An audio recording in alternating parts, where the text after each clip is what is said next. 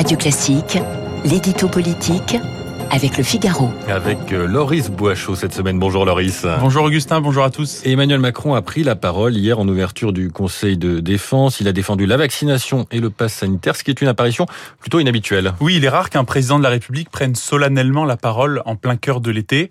Emmanuel Macron, un 15 août un 11 août face aux Français, ça n'était jamais arrivé. Alors hier, le chef de l'État a voulu frapper les esprits, un ton grave, une mise en scène solennelle et des mots sans équivoque. La crise sanitaire n'est pas derrière nous, nous allons vivre encore plusieurs mois avec le virus. Cette mise en garde n'est pas nouvelle, on l'avait déjà entendue le mois dernier, mais depuis la situation s'est aggravée.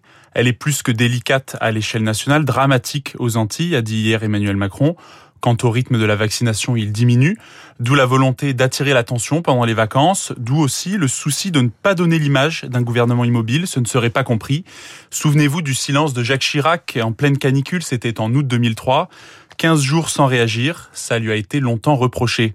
Rien à voir avec l'omniprésence d'Emmanuel Macron cette année, une allocution en juillet, plusieurs vidéos sur les réseaux sociaux début août, une nouvelle intervention hier.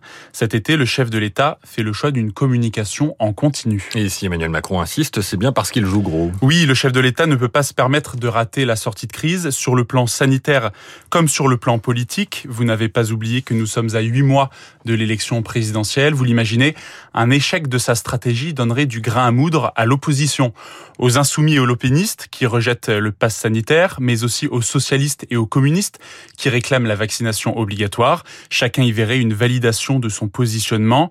Bref, les décisions de l'exécutif doivent produire des résultats rapides. Et pour gagner son pari, Emmanuel Macron est convaincu qu'il est le meilleur promoteur de la vaccination. Il connaît les institutions de la Ve République.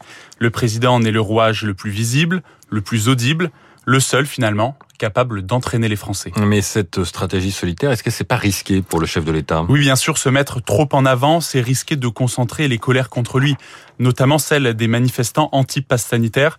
Il suffit d'entendre les slogans Macron démission lancés dans les défilés samedi après samedi.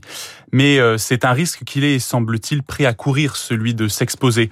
Devenir le chef de file politique des Français pro-vaccination et pro-pass sanitaire, voilà le rêve d'Emmanuel Macron, avec à la clé un vivier d'électeurs de gauche comme de droite. Chez les socialistes et chez les républicains, 6 sympathisants sur 10 sont hostiles au mouvement anti-pass sanitaire. D'où l'intransigeance du président, d'où aussi les oppositions binaires qu'il manie, les Français vaccinés contre les Français non vaccinés, la majorité silencieuse contre la minorité, la responsabilité contre l'égoïsme, ce sont les mots de l'exécutif. Mais attention à ne pas jouer avec des allumettes. Jean Castex lui-même a déploré hier une société fatiguée et incandescente, le pays ne gagnerait rien à passer d'une flambée épidémique à un embrasement politique. L'édito politique signé Loris Boachot du Figaro, 8h17 sur Radio Classique dans un instant.